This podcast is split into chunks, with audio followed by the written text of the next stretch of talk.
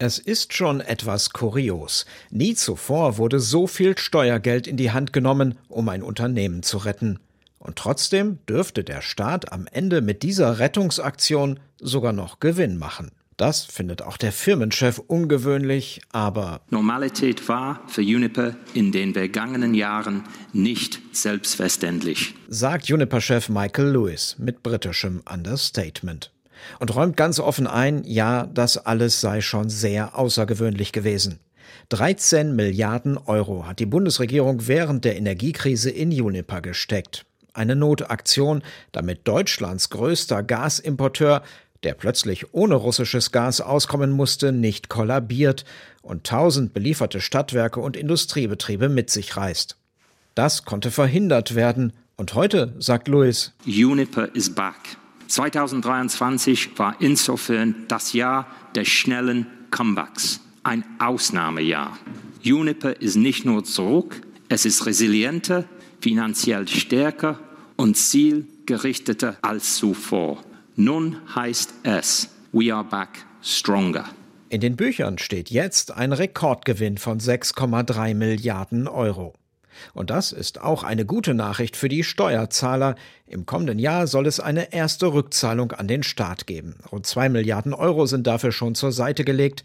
Dieses Jahr könnte noch mehr dazukommen. Es ist angemessen und fair, wenn Juniper die deutschen Steuerzahler für ihr Engagement zur Stabilisierung von Juniper im Jahr 2022 kompensiert. Vertraglich festgelegt ist es allerdings auch.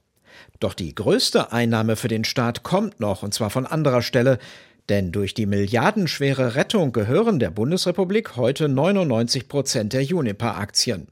Aber drei Viertel dieser Aktien muss der Bund bis Ende 2028 wieder verkaufen. Das war eine Auflage der EU-Kommission. Aber das dürfte dann viele weitere Milliarden Euro in die Staatskasse spülen. Sie werden das Geld zurückkriegen, wenn Sie unsere Aktien verkaufen. Und es ist für die Bundesregierung zur Entscheidung oder diese Entscheidung zu treffen, wann sie verkaufen und wie. Also ob an einen Investor oder über die Börse.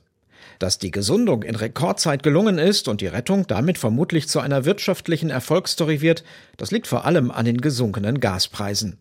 Denn damit ist es für Juniper viel billiger geworden, Ersatzmengen für das fehlende russische Gas zu kaufen, als befürchtet. Dazu kommt, dass die konzerneigenen Kraftwerke gut verdient haben, auch weil die Strompreise so hoch waren. Für die Zukunft will sich Juniper, der gerettete Gas- und Kraftwerksriese, neu erfinden. Der Anteil grüner Energie soll jetzt von 20 auf 80 Prozent steigen. 8 Milliarden Euro will Juniper dafür in den kommenden sechs Jahren ausgeben. Auch um damit wieder für Anleger attraktiv zu werden, wenn sich der Bund zurückzieht. Und die Staatsbeamten die Juniper-Rettungsaktion endgültig abhaken. Als notwendig am Ende aber wirtschaftlich überraschend erfolgreich.